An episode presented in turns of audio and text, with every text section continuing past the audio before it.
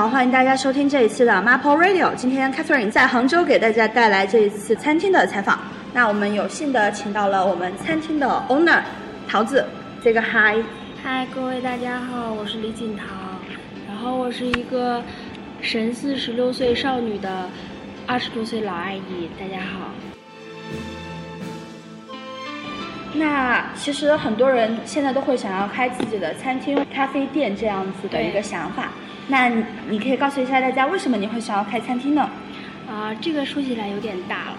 这个其实是在跟我的职业有关系。我之前是一个甜点师，就是我在酒店的后厨工作，然后也开过自己的工作室。然后我在酒店后厨工作的时候，就看到了很多很黑暗的事情，也很辛苦的事情。可是又觉得那些能做出很好吃的菜的厨师们都很厉害，可是没有人可以为他们做一些事情。所以在当时自己有那么一小笔钱的时候，就在想说我们要为。自己的同行做一些什么事，嗯，然后我就跟我的合伙人一拍即合，然后我们说，那从我们自己做起，然后先做一个小餐厅，然后这个餐厅可以给我们自己的厨师更大的展示的平台，这样子的，所以就选择了做餐厅这个行业。那为什么会选择在杭州开店呢？啊，首先一大原因是因为它离上海很近，嗯，我有很多的朋友，包括我的老师都在上海。我会觉得离他们近的话，心里的安全感会大一些。嗯。第二，杭州的确是一个非常非常美好的城市，虽然它很热，虽然它很热，但是它无论是从杭州的人还是杭州经济的发展都非常好，而且杭州的接受能力非常强。嗯。它可以给人更多的机会，毕竟马云爸爸在这边嘛。嗯。对，马云爸爸在这边，所以铸就的这个城市是很开放的。所以无论你做成什么样子。大家都会对你有有很大的耐心，很大的宽容感，他会给你很多的机会，所以选择这个城市。嗯，那你是怎样的确定餐厅的定位和受众的？嗯，餐厅的定位和受众啊，这个事情要从呃比较原始的状态开始说起，就是我们想做什么菜，或者说我们想给客人一种什么样的体验感。嗯嗯，因为我们现在的定位叫做洋房菜，它事实上是一个西餐的。私房菜形式，嗯，所以说我们的菜菜品的定位和这个餐厅的定位就在于私房，嗯，对，我们想让厨师们有更好的这种自己的东西，然后可以有中西结合呀，然后可以有他们自己想做的东西，他们自己的想法呀，然后给到客人。所以说，慢慢的就是，那你看，我想做成这样，那肯定我的客人就是想吃到这样的，想吃精致一点啊，然后有家的感觉啊，分享型啊这种的客人，所以受众就定下来了。定下来之后，就是为了满更多的满足他们，对，然后我们的自己的定位也就定在这里了。所以说，你是为了满足客人的需求，也同时可以满足自己的需求，对，然后来选择的这样的菜。那你们是怎样确定这个菜单呢？呃，菜单的话，一大部分在于我们的主厨，嗯，他首先是他喜欢做什么，嗯，对，这是第一点。第二点就是他这么多年的经验下来，他觉得。哪些的食材适合什么时候吃？嗯，因为我们的菜单是会变的嘛，我们每一个季节或者说比季节就一个一个季度，然后我们会换一下菜单。主厨会觉得这个季度里面有什么样的好的食材，嗯，然后这些食材怎么做合适，怎么样能符合当地人的口味，嗯，当然这样这些东西不能脱离开就是西餐和法餐这种的传统，嗯，还要有创新，然后再这样的话能让更多人接受。能让更多人觉得好吃，啊，哎呀，就说这么多的话，我觉得就是大家其实就是怎么说，对于餐饮这一块以及食物抱有非常大的热忱，对我们有很大的热情。对，那就是像这边主厨，您和他是怎么认识的呢？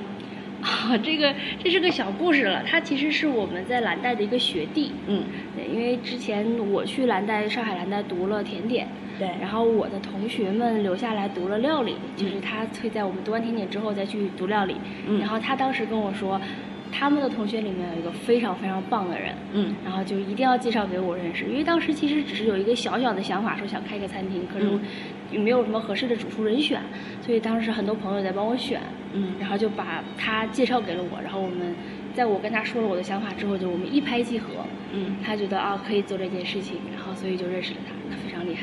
对，那像前面你有讲到，你和你的合伙人嗯一拍即合，嗯和主厨也是一拍即合。嗯，那你觉得食物和生活最大的联系啊，这个什么地方呢？这个其实跟我们的 slogan 比较像啊，我们 slogan 叫及时行乐。嗯。然后是不是时间的时，是食物的食，嗯。及时行乐，这是分为两部分的。这说到食物这边是我们的及时，嗯，及时就是我们碰到好吃的就要去吃，对。想吃的时候就要去吃，不要控制自己，千万不要控制自己。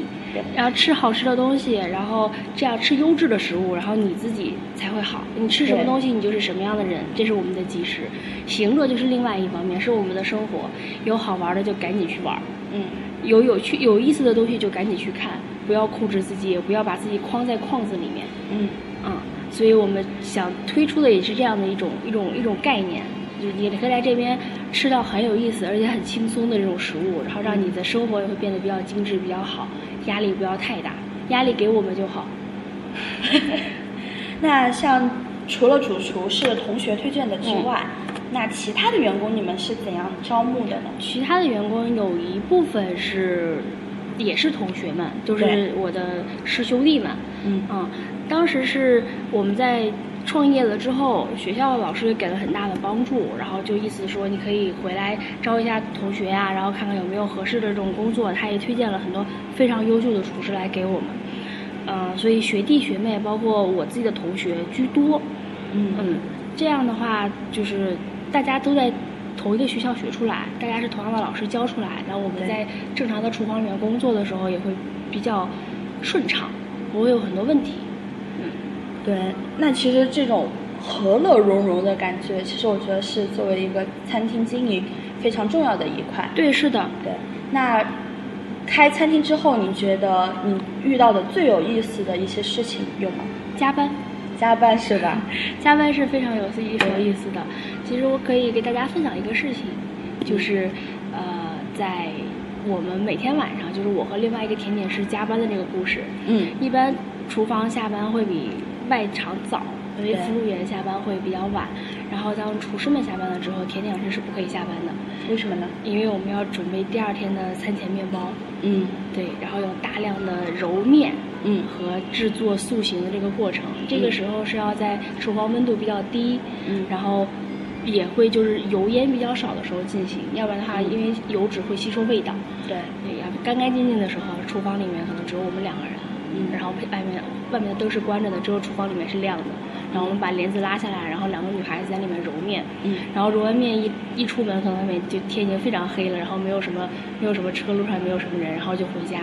嗯第二天的时候一早过来，然后就看到就是那种面包和可颂那种在烤箱里面膨胀的这个那种幸福感是嗯。在之前工作上面是没有的。那像你们这边的餐前面包的话，都是小的那种牛角包。对，小可颂。对，用小可颂的话，现现在市面上有很多地方，它用的酥皮都会是直接的成品酥皮酥皮，对吧对？那你们的这个酥皮，我刚刚有吃，所以说我觉得非常的和外面的不一样，就很软很软，嗯然后也有那种很脆脆的那种感觉。对对然后里面的纹理也是一个小泡一个小泡，对很可爱。对对那你觉得自己手工这样制作的酥酥皮和外面的成品酥皮区别最大的一点在于什么？温度，这个在于人手的温度。是吧？对，这个这个东西是有感情的，就是可能嗯做、做面包和做甜点的女孩子会比较有这种想法和心思会比较细腻。虽然我看起来不是个很细腻的人，但是你在揉面的时候，你会觉得每一个面团儿，然后在你手里的那种状态是不一样的。嗯你会尽可能的让它保持它很愉快的这种这种嗯感觉。有的时候我们揉面的时候会有会开会开玩笑说，你可以听到有砰砰的声音。啊对，它会感觉到你会觉得面团是很松弛的，然后它松弛的时候，你做出来的面包自然是好吃的。嗯但成品酥皮你自然就少，因为是机器制作，对你自然少了人手的温度。没有人手的温度，那所有的东西出来都是一样的。嗯只有人做的时候，东西才不一样，这也就是意义所在嘛。嗯。那除了说像是那个可颂之外，嗯你们还有什么东西是会用到这个酥皮的呢？我们有非常有就是招牌的拿破仑。嗯啊、拿破仑酥是一个法国的比较有特点的一个甜品。它不像别的那种软软的呀，或者是那种冷冻甜品啊，都不是，它是一个脆脆的酥皮和软软的内馅儿的这种顺滑内馅的一个组合体。嗯，它可以做成非常多的样子，它看起来不难做，对，不过就是一个酥皮而已。嗯 对，不过就是个酥皮而已，所以它其实有很多可颂什么的用的是一样的东西，嗯但是它只是酥皮的不同处理方式。呃，为了这口酥皮一样的，就好像每天晚上揉面一样，每天早上起来烤完可颂，然后就开始烤，撒上糖来烤它，然后糖会在烤箱里面化掉，然后变成焦糖的那个面儿。这是非常非常有意义的事儿，而且拿破仑的确好吃，非常好吃。这是我现在吃过的我比较喜欢的甜品，它口感很丰富，不单调，嗯也不是很甜，比较容易被接受，但是不太优雅。对，它需要把它捣烂吃，然后混在一起吃。嗯但是我合伙人当时说了一句话，说这个才是，因为他也是学甜点的，对，他说了一句话，他说这个是这种捣烂搁在一起混合的油油混合的口感，就是法国人他们追求了几百年的这个极致的这个体现。嗯。对，那拿破仑，嗯，是我们比较推荐的，也是很好吃的。那你们有菜单上面有什么特别的创新吗？就是在本来大家都会做的基础上，像拿破仑，你们有什么特别的搭配，还是说，啊，还真有。啊！我们有两款，嗯。第一款是咸蛋黄肉松的，咸蛋黄肉松？对它听起来有没有像月饼，有。或者像蛋黄酥有没有？有，但是因为咸口的嘛，对。我们是做了一个咸口的，是因为当时我本来是想做一个咸蛋黄的冰淇淋，嗯，咸蛋黄的蛋冰淇淋黄的冰淇淋，就是它吃起来是蛋黄味儿的，怎么？它就是做冰激凌，嗯它就是做做一个用手工做的一个冰激凌，嗯然后我们把咸蛋黄，呃，就是咸鸭蛋的蛋黄，然后喷酒，然后烤熟，嗯碾碎，一遍一遍一遍的过筛碾碎，嗯然后把里面那个沙沙的质感做出来，嗯然后混到冰激凌里面，然后几个小时一搅，几个小时一搅，然后让它变顺滑。但是有一点哦，就是杭州太热了。对，它我们手工做的这种咸蛋黄冰淇淋，因为没有稳定剂，嗯所以它出去就化了。嗯只要从我的餐厅出去，它很容易就化了。然后我们就想了个办法，那这个东西要把它做的能在盘子上大家能吃到，然后还能保证它不化，所以我们就把它做到了拿破仑酥里面。嗯它是酥中间的是咸蛋黄冰激凌，然后上面有奶油，然后在上面放咸肉松，嗯它是甜咸口的。还有一个是我们主厨给我的灵感，他们很喜欢做的一款东西就是煎鹅肝。嗯嗯，就是法式香煎鹅肝。他说，因为鹅肝的鹅肝的质量好的时候，随便一煎就很好吃。对，嗯，但是鹅肝会很腻，因为它脂肪含量非常高。嗯所以在传统的意义上来说，他们会搭配水果酱。嗯嗯，然后我就我又不能把鹅肝煎了。放在拿破仑上，我就把鹅肝做成了鹅肝慕斯，也是一个半咸口，然后搭配了一下蓝莓酱，啊，这个是一个很经典对，的搭配，很经典的搭配，但是我把它做到了拿破仑里面，所以是脆脆的，有这种慕斯下面会有脆脆的口感，这种感觉。啊。那像这两个搭配其实非常的有新意。对，那他们在这边就是说，在杭州这一块受众很广，还是说大家都？呃受众很广的，他会我们在推出了这个这个咸蛋黄拿破仑之后，点赞率非常高。嗯对，而且一般的话是客人会提前打电话过来跟我们订说啊，你们家今天咸蛋黄还有吗？我说不好意思没有的，那我明天再去。那其实这样子会很有成就感，就是说我自己设计一个菜单，然后这个菜我放在我的餐厅里面卖，对，然后客人都很爱吃这一道对，菜，这是非常非常大的成就感和满足感。我觉得这样子其实非常的怎么讲？就我觉得做甜点就是要给别人带来开心的、快乐的，别人吃的高兴，对我才高兴。对，那说，其实你觉得有没有通过就是说我这个东西非常受别人欢迎，然后给人家带来了很不一样的事情，然后客人吃了或者说送给朋友了，嗯然后他发生了特别有趣的事情，然后客人再把这件事情回馈给你们。反馈回来说啊，我因为你们的这个食物，我怎样怎样了之后，然后你们也会非常的高兴的这种事情非常非常满足，非常开心。啊、有一个事情哈，是之前有一个人在我们这里办生日会，嗯然后他们自己带的蛋糕，然后是个十个人的小聚会，然后自己带蛋糕过来之后，他们其实吃的蛮开心的。对然后我们的就楼下甜点师小姐姐说，既然人家人家过来过生日，你要不要送个蛋糕给人家？可是我们家慕斯类蛋糕很少，然后生日蛋糕也很少，就是抹奶油蛋糕。后来我说，咱们能不能把拿破仑就做成一个大的？嗯，后来我们就拿了一块酥皮出来，然后做了一个四寸的拿破仑给人家。嗯，是因为人家吃过蛋糕了，所以我们做了一个小的，然后意思了一下，然后点了一个蜡烛。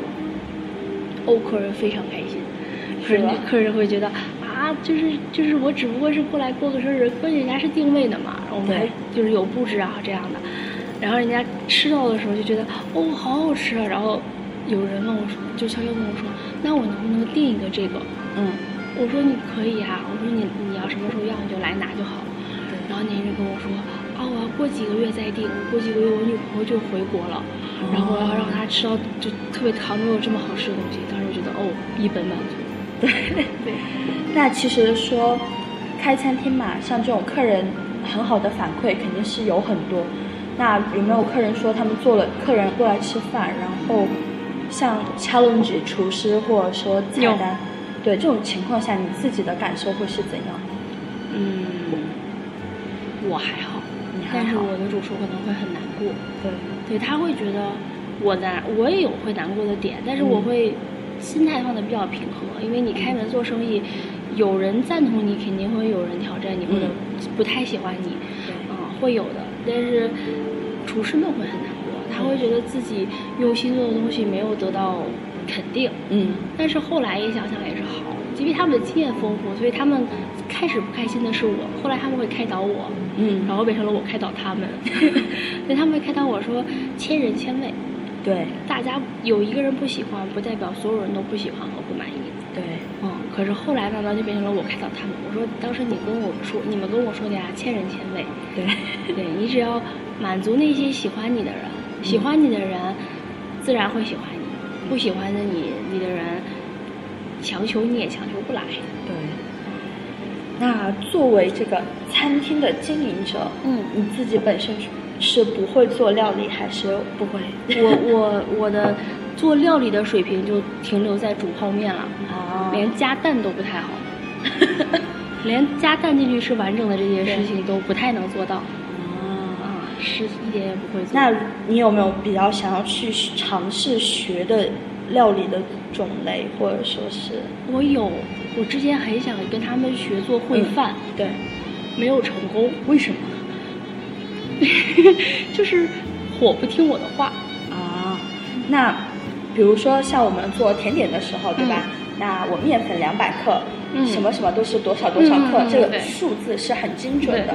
那到料理上面就是没有了没有了，对吧？没有了，适量，对，适量。那你、嗯，少许。对，那这个东西有困扰到你吗？我非常大的困扰，我不懂，我不懂的，可能这是学学甜点的一个一个后遗症。嗯。当我在跟他们学这个这个，就是说，比如想做个什么东西，哪怕我只想学个炒鸡蛋这个事情，然后我们的主厨因为关系私人关系非常好，然后他就跟我说啊，你就抓一把盐嗯，放进去，抓一把把盐。一把是把是对是多少，然后说啊，你要不然你就放一点什么，一点又是多少呢？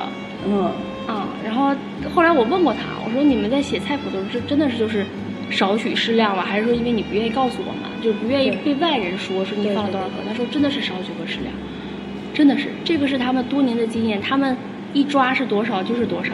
还有一个非常厉害的事情，因为我们做甜点的时候，有时候会分，就是分份儿。对这个这个一个一个面团有多少克，一个面团有多少克。对，他非常厉害的什么？他让我分一个多少克的给他，然后他就可以每一次都是这么一个克，他不需要称，嗯，他不需要不需要电子秤，我是需要秤的，我每一个面他都要量，对他不需要，每一揪就是这么多，每一揪就是这么多。嗯，我之前也有遇到过一个一个厨师，他也是，就是说，他说也是分面团，嗯也是，他就让我们跟他分，然后他他也没有说要多少，他直接拿过来说这个东西不是这么多克，对然后我就可以对我就拿秤去一称，真的就多了一克多一点点，然后我在想，嗯，他们是怎么办到的？我很好奇，所以说我们等一下可以其实对，你可向以去问问他一下，对，对你，可以问他一下。那你觉得你有什么很好的意见可以分享给那些有那种情怀或者说是对于开餐厅、开甜点店、开咖啡的那些有憧憬的人，你有什么建议可以给到他们，还是说要劝他们三思？呃，说一些简单的小意见吧，或者小建议。作为一个正在走路的过来人，嗯嗯，啊，这个不是一份很轻松的工作，对，很辛苦。呃，他可能也不会像你想象的那么赚钱，对，啊，你可能也不是你想象的那么美好，有大落地窗，然后有这个有那个，呃，不是那么美好的。你有你这个美好的百分之一，需要你背后百分之九十九的努力。嗯，但是，但是，你有些什么想法，有想做的事情的时候，就去做。嗯，你想一年，不如你做一下下。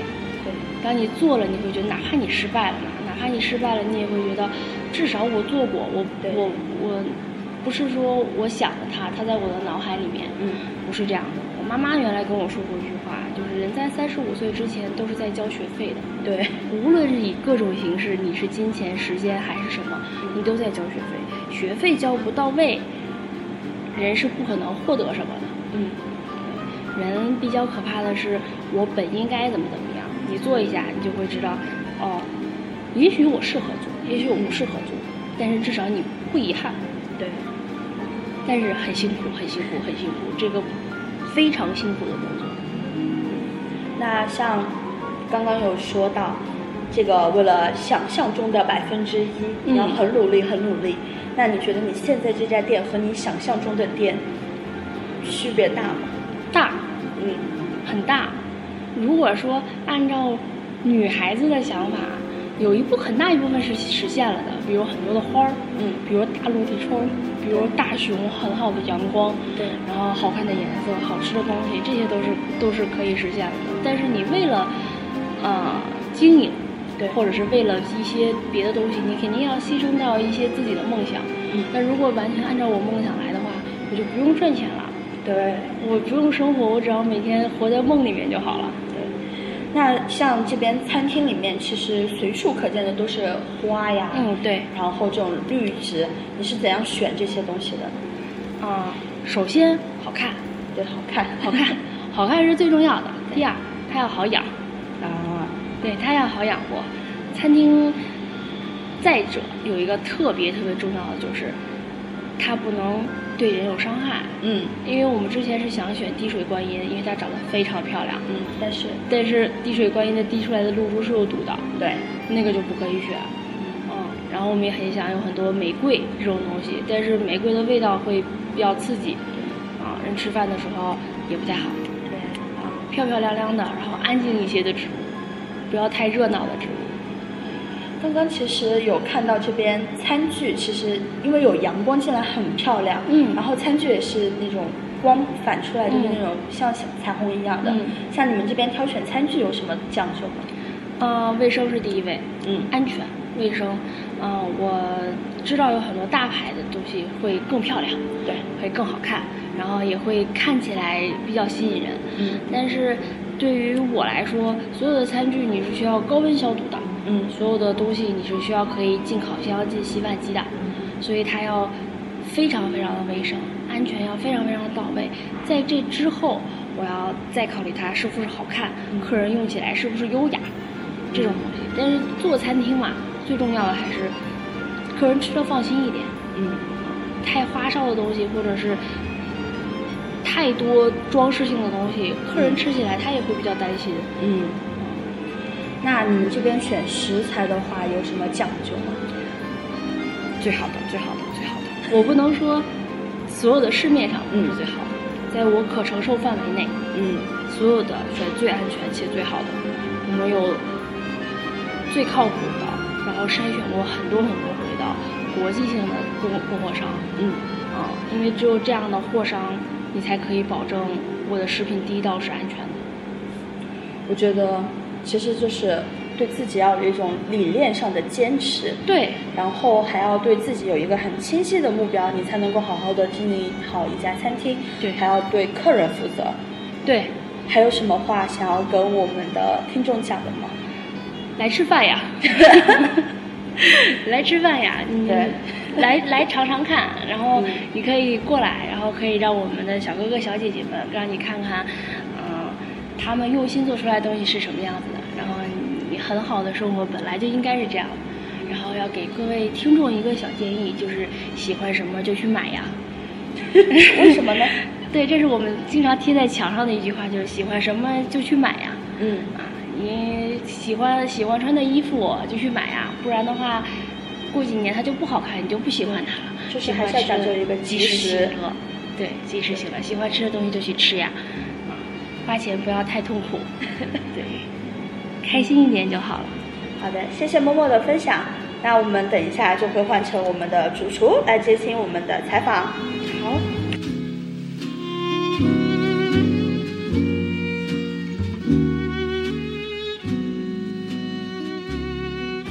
嗯，好的，现在我们换到了肋骨的主厨这边，然后我们请主厨给我们大家打一个招呼。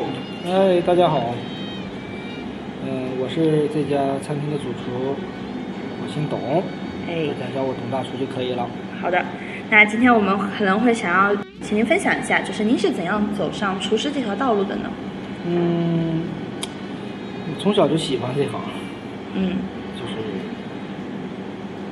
喜欢在家做饭，嗯看各大美食节目做做菜，嗯然后一步一步的走到了这条路上来了。那我刚刚有看到，就是你们这边的菜确实是非常非常的有创意的。那您是怎样的？